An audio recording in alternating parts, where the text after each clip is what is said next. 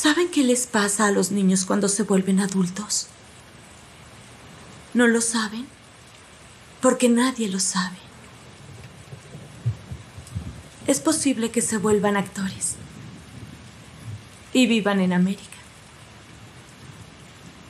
O que trabajen en supermercados o enseñen en escuelas. Pueden volverse deportistas, conductores de autobuses o de autos de carreras. Pueden hacer cualquier cosa. Pero con ustedes sí sabemos. Ninguno va a hacer nada aparte de vivir la vida que ya ha sido dispuesta para ustedes. Llegarán a ser adultos por breve tiempo. Antes de ser viejos o llegar a la edad madura, comenzarán a donar sus órganos vitales. Para eso han sido creados. Y alrededor de su tercera o cuarta donación, su corta vida se habrá completado. Tienen que saber quiénes son y lo que son. Es su única forma de tener una vida decente.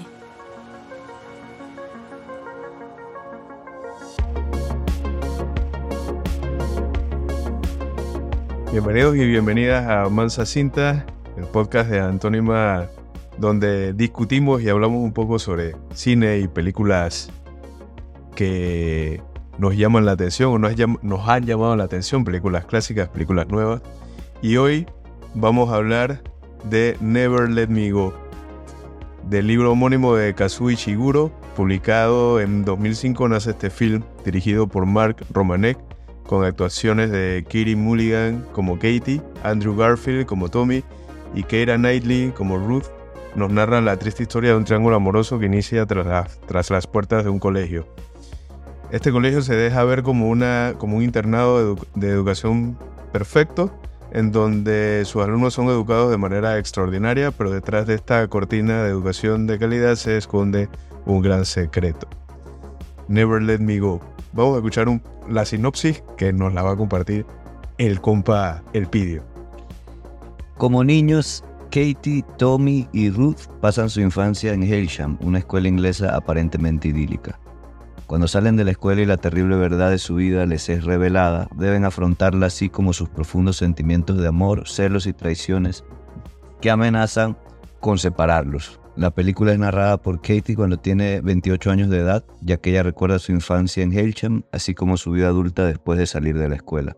La historia se desarrolla en una Inglaterra distinta en la que la sociedad creó una casta de seres humanos clonados cuyo único fin es proporcionar sus órganos para trasplantes. Katie y sus compañeros de clase han sido creados para ser donantes, aunque Katie, ya convertida en adulta, está trabajando temporalmente como cuidador alguien que apoye y convence a los donantes que se les hace renunciar a sus órganos y eventualmente someterse a la muerte. Y empezamos nuestro debate. Ya saben, estamos aquí con, con el Pidio, está Ana y vía Zoom tenemos a Tomás. Espero que todos estén bien. Esta película me ha, me ha roto por completo un fin de semana que la pude ver. No la había visto, una película del 2010, si mal no recuerdo, ¿no? Ana creo que fue la que nos la recomendó. Sí, lo, siento mucho por eso ha arruinado el fin de semana, que hayan caído en depresión. Esta es una de mis películas favoritas de, ah, creo que la vi en cine inclusive, eh, por ahí atrás, hace, hace varios años. Y la he visto repetidas veces, no muy seguida, una detrás de la otra, porque es pesada pero va un poco como les dije, es una película elegantísima, elegantísima, con unas actuaciones eh, poderosas, o sea, estos tres actores de verdad que se lucen. Eh, inclusive los actores infantiles eh, en, en el primer tercio de la película verdaderamente han sabido llevar esta historia porque al comienzo no, no sabemos de qué se trata, al comienzo simplemente vemos estos tres niños en esta escuela parece una película británica común y corriente de, de una escuela, de un internado, eh, y un poco el drama de, o sea, de, estos niños, que la, la, infancia, la adolescencia, que están entrando en esta nueva etapa. Y justo se va, se va revelando que, que lo que pareciera ser los años 60, los años 70, en verdad es una sociedad completamente distópica. Y seguro que sabe muy bien trabajar como esta ciencia ficción, que no es ciencia ficción porque nada parece revelar que es ciencia ficción. Y el drama y, un poco esta, esta doble realidad que te golpea sin que te des cuenta, o sea, te golpea con una caricia, te golpea... te golpea de una forma muy, muy fuerte, pero que, que te hace reflexionar muchísimo, o sea, de, de, crisis filosófica total de la vida, de, o sea, con preguntas muy potentes sobre qué significa tener un alma, qué es la humanidad, para qué, o sea, de dónde venimos y por qué venimos, ¿no? Sí, como bien dices, es una historia distópica que no parece serlo, porque desde un inicio eh, la trama principal es este triángulo eh, de amor que hay entre estos tres alumnos ¿no? del, del internado crecen juntos, esto, pasan mucha parte de su juventud juntos hasta los 18 años. Y cómo se, van, se va tejiendo esta amistad y este amor entre, entre ellos, pero la parte distópica está ahí, como quien dice, respirándole en la nuca, ¿no? Cómo va pasando el tiempo y a, lo que ellos se van a tener que, enfrentar en, en, un futuro un poco más, cercano de lo que imaginan tus impresiones, El Pidio. Yo creo que es una película muy poderosa por su, por su, por la elegancia que mencionan, que bueno, obviamente está sustentada en una historia de un escritor de, de mucha talla, como es Ishiguro. Eh, pero, eh, pero, lo que más destaco es, cómo, eh, cómo, cómo, hacer entrar un dilema humano el dilema de las decisiones de la vida, el dilema de, las relaciones interpersonales en medio de un mundo eh, en donde tienes a tres personas en una situación que, que cualquiera de nosotros, en, la que cualquiera de nosotros se quebraría, ¿no? Eh, estos clones que son humanos pero no son tratados como humanos, eh, pero que tú los ves, te relacionas, empatizas con ellos. y este, hay, una parte, hay, algo que siempre me, me, me, chocó durante toda la película y era, ¿por qué no haces algo más? ¿Por qué no, por qué no te revelas? ¿Por qué no, por qué no? O sea, la película como que te aplasta en ese sentido porque tienes eh, a, a, tres jóvenes que aceptan el destino que, que les ha deparado eh, su creador. Su, su creador, exactamente. Y, o sea, lo digo también porque tú estás acostumbrado a esta línea de, historia, como los Juegos del Hambre, por ejemplo, donde tú tienes una sociedad distópica donde hay gente que busca cambiarla. Y aquí tienes una sociedad distópica donde simplemente estas personas buscan eh, ser felices y ya. Un poco como un mundo feliz de, de Huxley, donde la gente está toda drogada y, y no sabe lo que pasa. Pero eso es chocante porque es como, eh, digamos, es algo que se añade más a, esa pregunta de que eran humanos realmente, si eran humanos, pero no se revelaban. O sea, ¿por qué? O sea, hay, hay un, crea un montón de preguntas esa, esa, esa peli y, creo que, que, tiene, que tiene una forma muy, muy brutal de crearlas. Y esto me hace recordar el análisis que hicimos cuando, cuando hablamos de Ghost in the Shell. Mm. Em, que conversamos más que nada sobre el, el, hecho de qué nos hace ser humanos, ¿no? Y este tema existencial de, de, del robot, del androide que está hecho como humano, que, se, que, en, que en algún momento tiene conciencia, eh, porque tiene cerebro humano, pero ahí se cuestiona si en realidad es humano o no, ¿no? Y pasa algo muy similar acá en, esta película, bueno, guardando proporciones porque una es una animación y esta es algo más, un poco más, más real, eh, de cómo nos, pero las preguntas nos las hacemos nosotros. no, no, los, no, los, no los, los protagonistas. Son humanos, o sea, lo vemos como tal, pero son, no son tratados como, como eso. Son tratados como, como ganado, podríamos decirlo, porque están allí para, para servir. No de alimento directamente, pero sí de, de, de solución eh, de salud, ¿no? Ahora sí vamos con, con Tommy, tus impresiones de, de la película. Eh, bueno, como dijo Ana en su momento, si es una película que inicia, realmente no sabes de, de, qué va la cosa, parece un orfanato, pero al mismo tiempo no estás seguro, pareciera todo estar normal y repentinamente a los 20 minutos de la película te cae la bomba, ¿no? Donde la profesora no, no puede contenerse y le cuenta a los niños de su clase de qué van la cosa, de que todos están destinados a ser donantes de órganos y eventualmente morir. Y, y, es duro porque ella les dice, bueno, no, es que ustedes cuando sean grandes, o los niños cuando son grandes tienen la posibilidad de hacer lo que quieran, pero ustedes no. Ustedes van a hacer esto y, y hasta ahí llega una cosa. Entonces cae la bomba porque realmente es una película que tiene un tono muy, muy tierno, muy compasivo, con una tonalidad de, de iluminación muy suave y se siente como, como muy tranquila. Y el contraste entre ver esa tranquilidad, esa paz, esa, esa delicadeza y recibir esa noticia es bastante inesperado.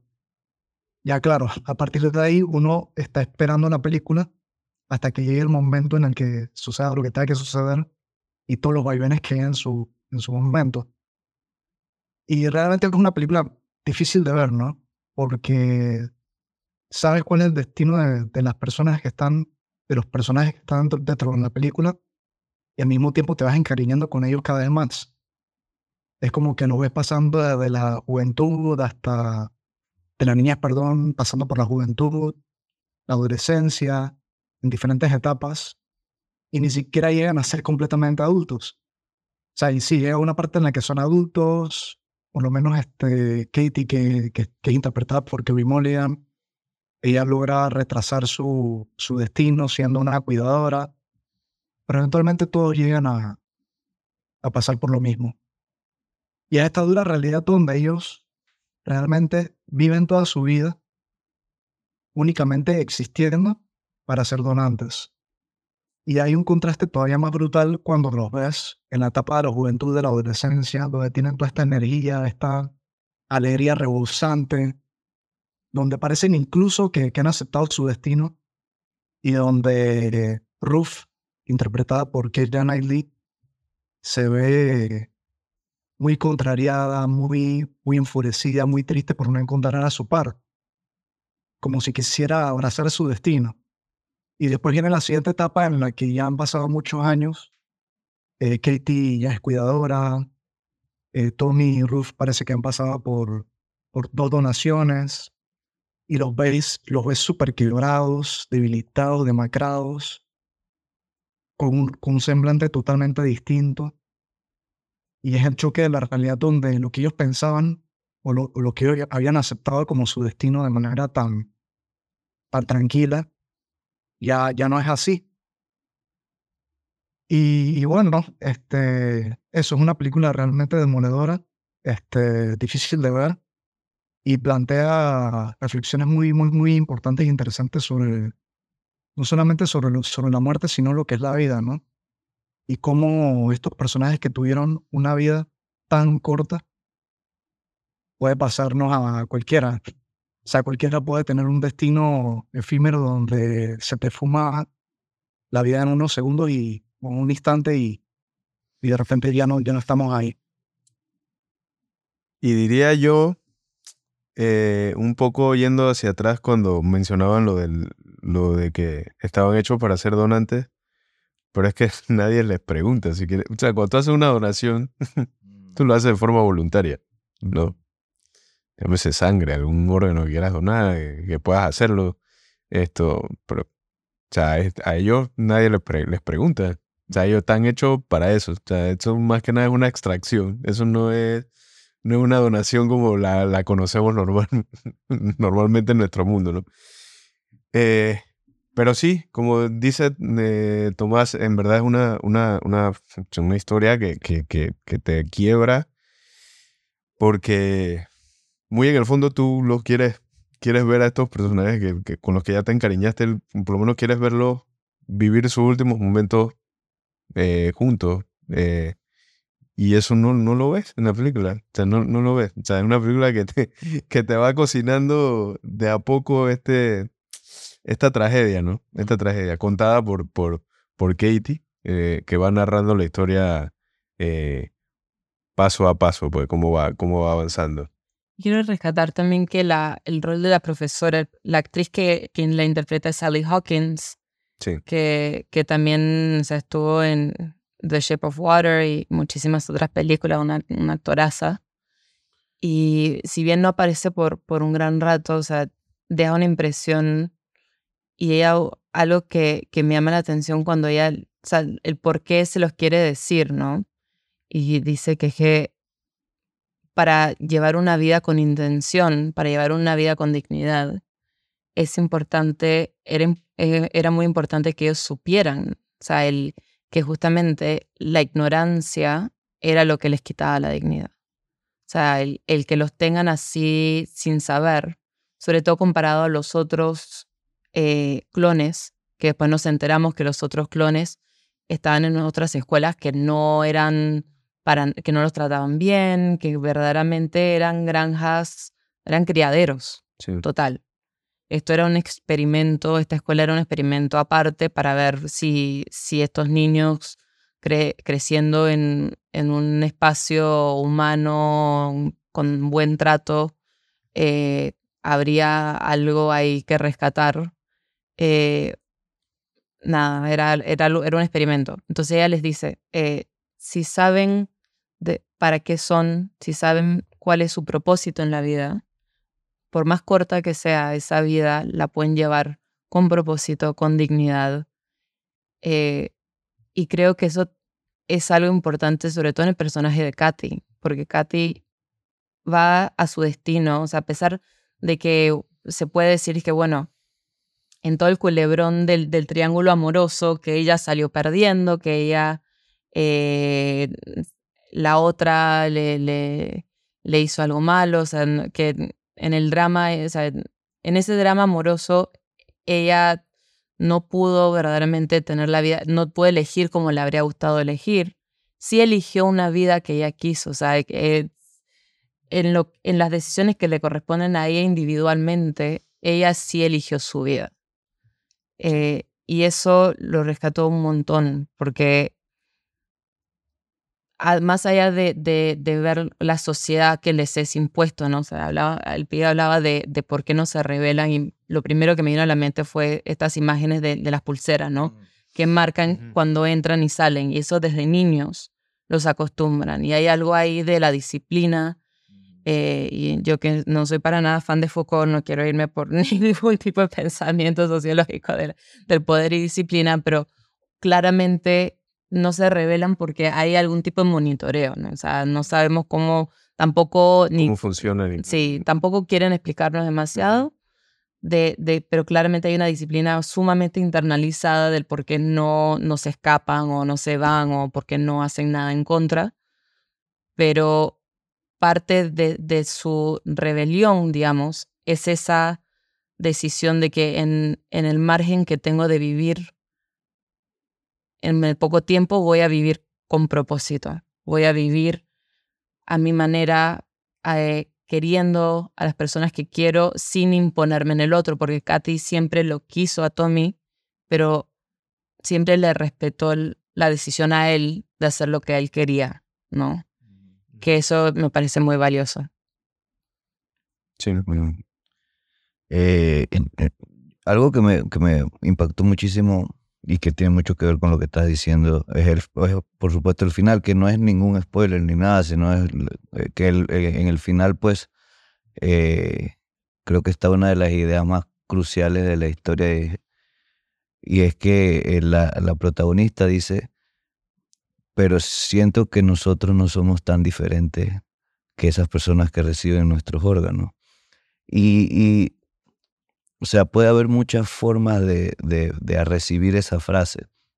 Yo decido recibirla desde la parte de los desencuentros y de los arrepentimientos, que es eh, lo que me parece que, que, que más, más, más lastima a, los, a, los, a, los, a los protagonistas, porque en un lapso tan pequeño de tiempo tuvieron eh, la oportunidad de sentir algo tan intenso como lo que se siente en una vida de 90 años eh, y tuvieron al mismo tiempo el, el, el, dolor que se puede sentir eh, en una vida de 90 años. Entonces, es como, es como, quizá esa parte es la que te dice que sí, sí eran humanos.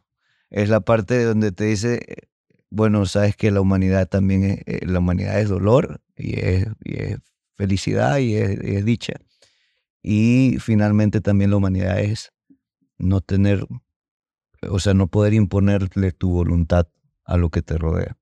Eso es, eso es una de las partes más, más difíciles de aceptar de la, de la humanidad, pues porque tú pierdes personas, tú, las cosas, las cosas no suceden como tú quieres, y ellos, y ese es como el, el llevado al absurdo de, de, lo que somos nosotros los seres humanos, o sea, que tu vida sea simplemente estar ahí esperando la muerte. Eh, e, es, quizá eh, una de las cosas más, más fuertes de, la peli. Y, y, nada, creo que, creo que eso, eh, creo que eso la hace, aunque la peli no quiere ser irónica, ni, ni sátira, ni nada de esto, sí, la, la, peli sí me parece que es kafkiana en cierto modo, porque todo es absurdo, no tiene, no tiene sentido eh, no tiene sentido desde nuestra, de nuestra visión, desde la forma en que nosotros vemos las cosas, eh, la vida que ellos tienen. Pero sin embargo ellos le, encuentran el sentido que, que, le, que le dan. Pues. Tommy, vamos contigo. Eh, a mí me llama la atención, por ejemplo, cómo menciona la peli al inicio, que es el año 1952, si no me equivoco, y que ha habido como un avance importante en la ciencia que ha permitido que la gente tenga un promedio de vida de 100 años o más. Y creo que esto lo conversamos en Goose in the Shell, pero es como, por ejemplo, la tecnología, la ciencia, sí tiene la posibilidad de liberar a la gente, ofrecerle una calidad de vida más digna, pero al mismo tiempo también de recortar esa libertad y que ese bienestar que tienen unas personas sea a costa del dolor de otras personas. Y me llamó un poco la, atención la, la, época. Realmente no tengo el contexto de, del autor ni del momento en el que se escribió, pero me recuerda, por ejemplo, a cómo durante el nazismo, el, en la Alemania nazi, se hizo una cantidad increíble de experimentos que, que supusieron un avance para la ciencia, pero a costa de qué, ¿no? Y y creo que la película también refleja un poco de eso, de todos esto, estos avances tecnológicos que en algún momento podrían ser beneficiosos para algunos, realmente suponen un gran dolor para otras personas. Y por otra parte, también me llama la atención el tema de cómo al final, o casi al final de la película, eh, Tommy va con Katy a donde la madame para mostrarle todas las obras que él ha creado, todos los dibujos que él ha hecho, como una forma de, buscar esa liberación, de decir con nuestro amor, que es puro y, real y sincero, y con toda esta belleza que he creado a través del arte, finalmente podré ser libre. Y al final se lo niegan, o sea, le dicen, no, no, no, tú ya tienes tu propósito, no hay nada más que se pueda hacer. Ni siquiera el intento de vamos a ver qué se puede hacer, no, simplemente es la resignación y, y, y, ya.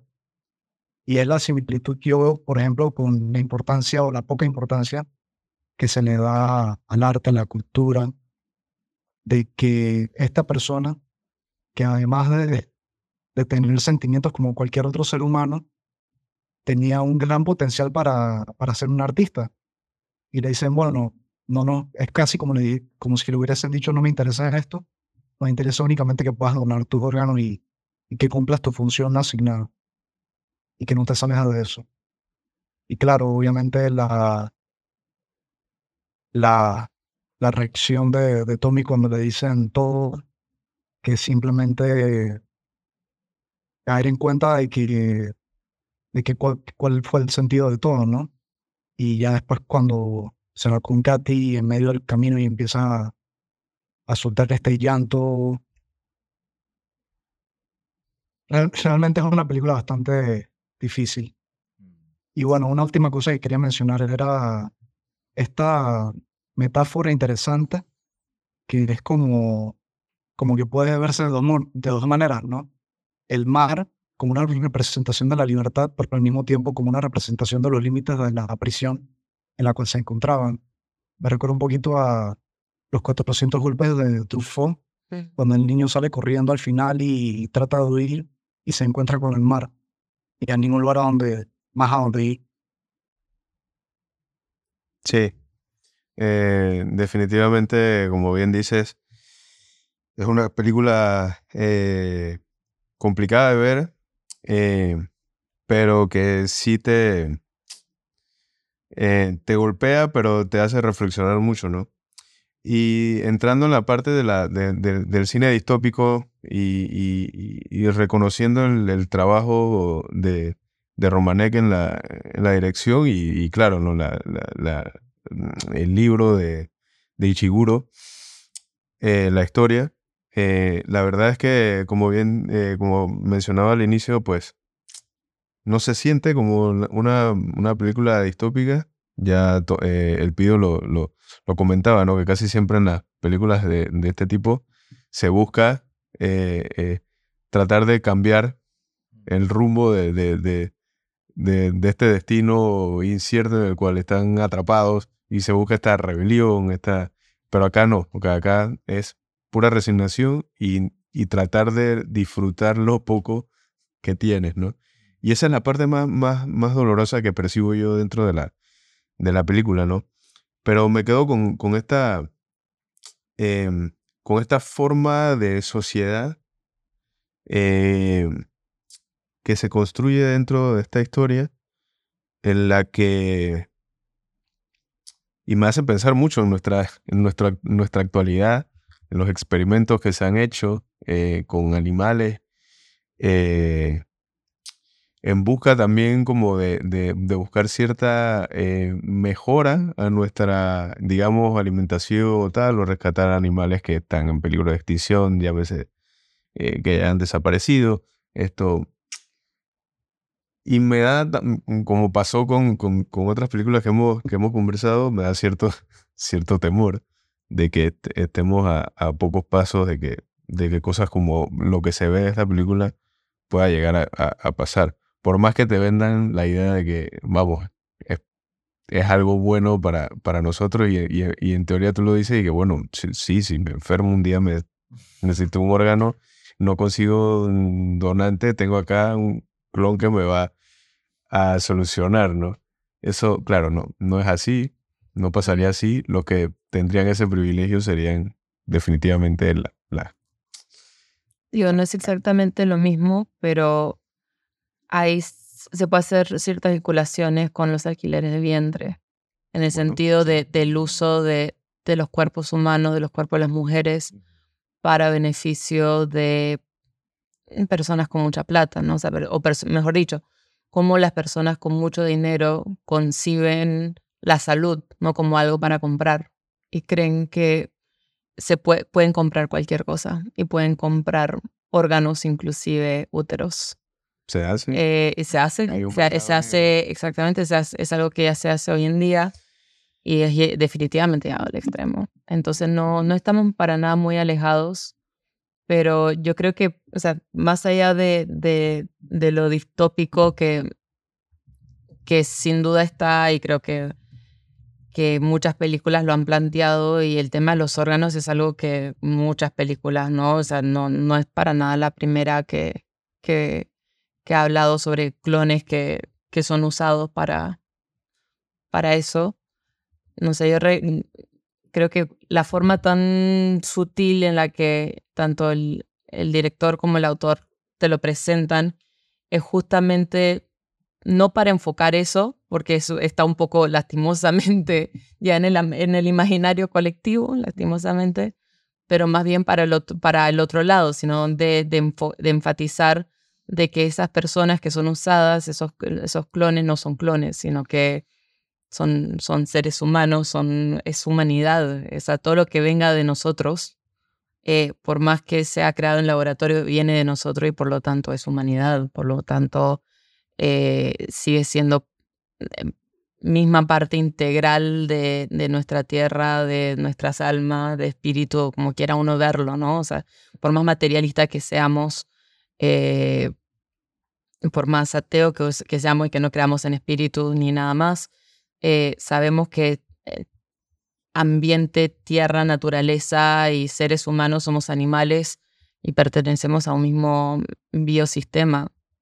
Eh, y no podemos separarnos ni cualquier intento de querer separar una cosa de la otra es una pretensión arrogante que nos ha llevado justamente a la destrucción de los recursos humanos como, como estamos hoy en día. Cualquier, en el capitalismo cualquier, cualquier bien que se pueda comercializar será comercializado para el, para el beneficio económico de unos pocos.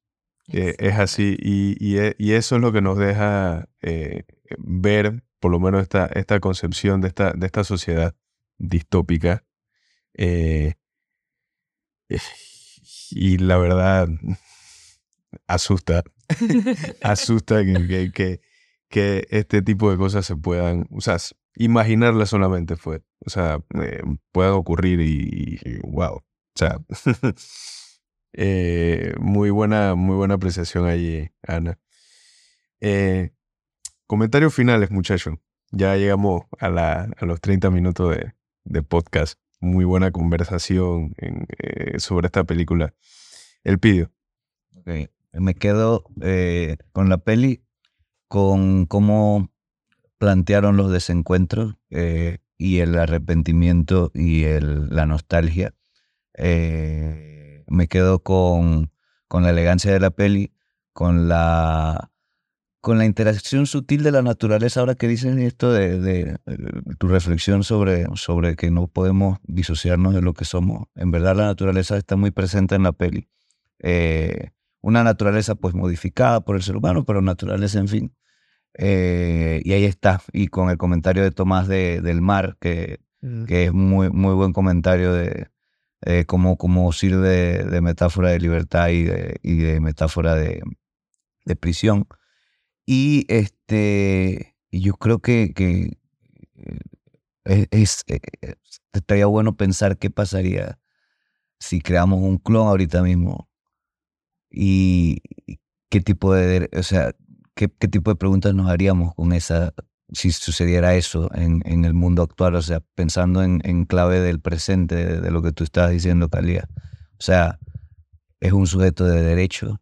Eh, qué tipo de libertades tiene, qué pasa si comienza a hacer crímenes como, como cualquier otra persona, o sea, qué pasa si, si, si em, no desea hacer nada, no desea eh, trabajar ni nada, se morirá de hambre como, como la gente que decide, que, mejor dicho, como la gente que no puede eh, ganarse su vida en el, en el capitalismo o, por ser un clon no lo dejaremos morir de hambre. O sea, hay una infinidad de preguntas que plantean el, tipo de sci-fi que al final sí lo es un poco, como, como, el, que, como el que plantea esta historia, que recuerda un poco al, tipo de sci-fi que hace, por ejemplo, la autora Úrsula K. eh, y, y, también que, que, planteaba también un poco Tarkovsky en, los, el sci-fi que hizo, que, en los pocos sci-fi que hizo. Pues.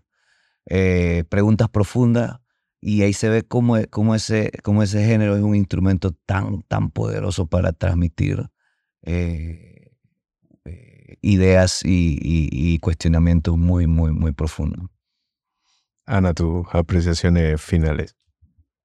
Eh, yo rescato algo que ya, mencioné, esta idea de que la concientización y el conocimiento de, del entorno de nuestro mundo es la clave para vivir una vida digna para vivir una vida consciente.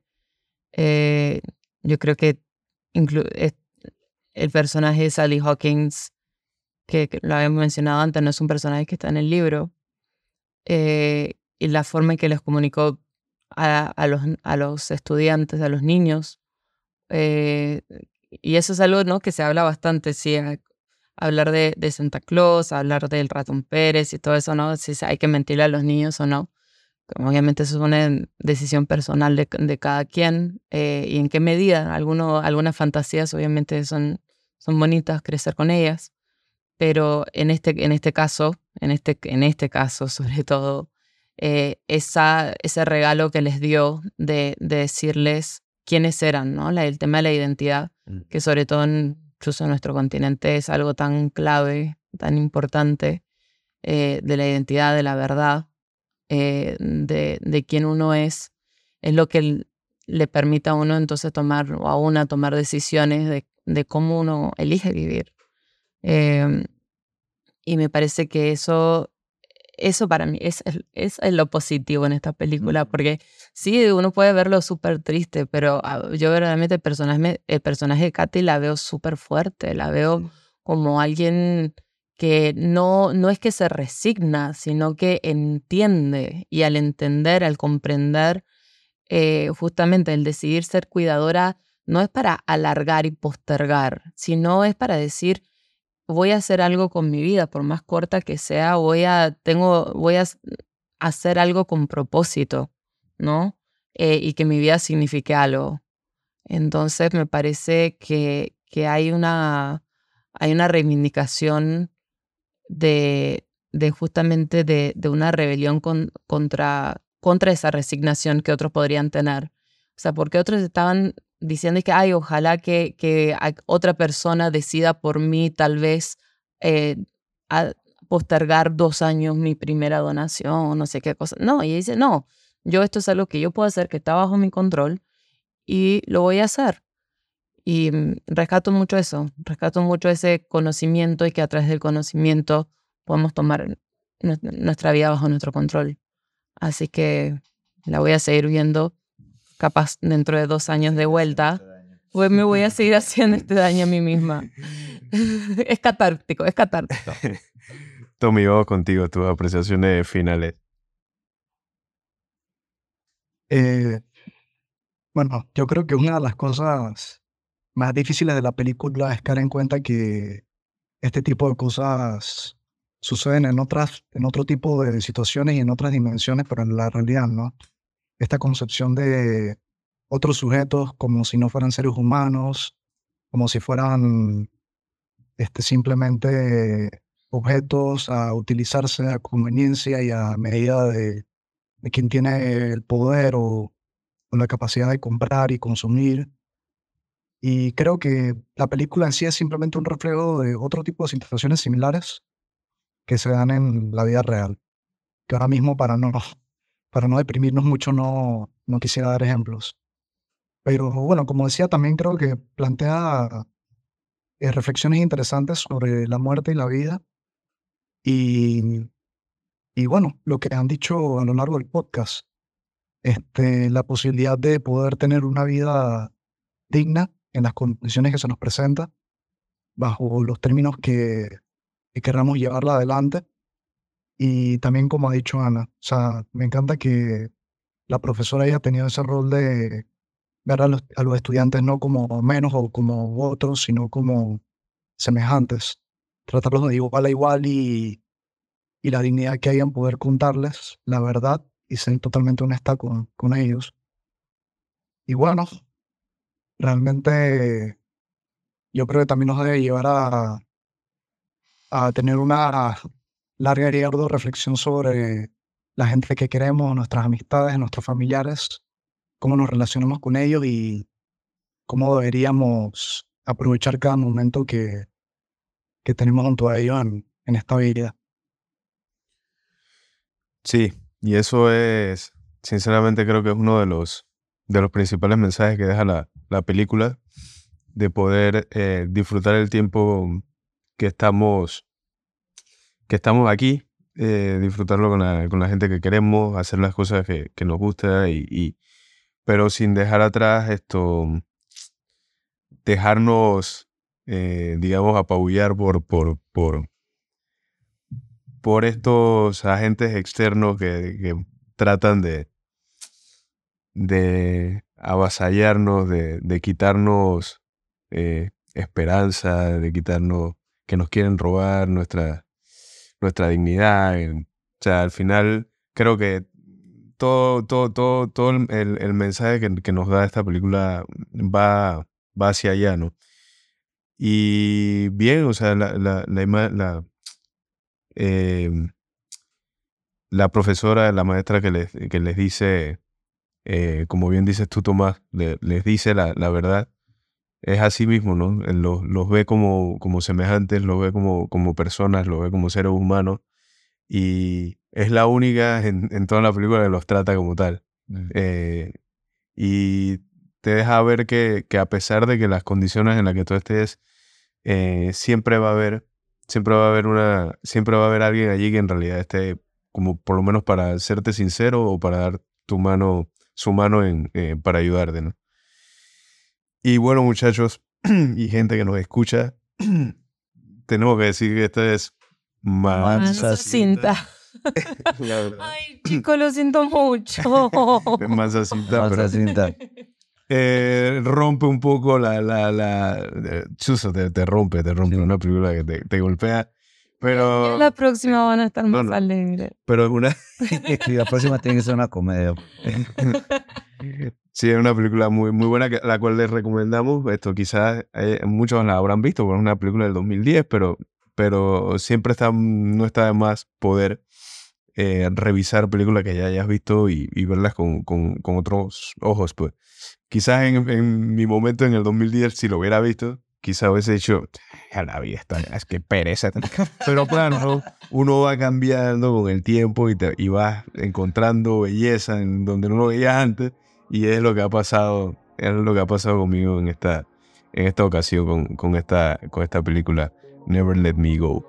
Y bueno, como bien dice Ana, la próxima Esperemos que sea una película más, más suave y el Pillo dijo una comedia y pues efectivamente la próxima semana vamos a estar trayendo el muy esperado análisis de la, la gran película, gran estreno de verano. Gran estreno de verano.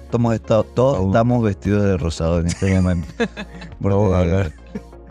Porque vamos a hablar y vamos a ver en su, en su estreno, en su día de estreno, Barbie. Y al día siguiente vamos a estar comentando este, esta, este, este furor por esta película que todavía no, no lo puedo entender, pero se ha apropiado de las redes sociales con memes y, comentarios. Y, y, bueno, vamos a, como este, este podcast es de, de cine, vamos a hacernos eco de esa de ese furor y vamos a conversar al respecto. Sin más que decir, eh, nos despedimos y nos escuchamos en la próxima. Saludos.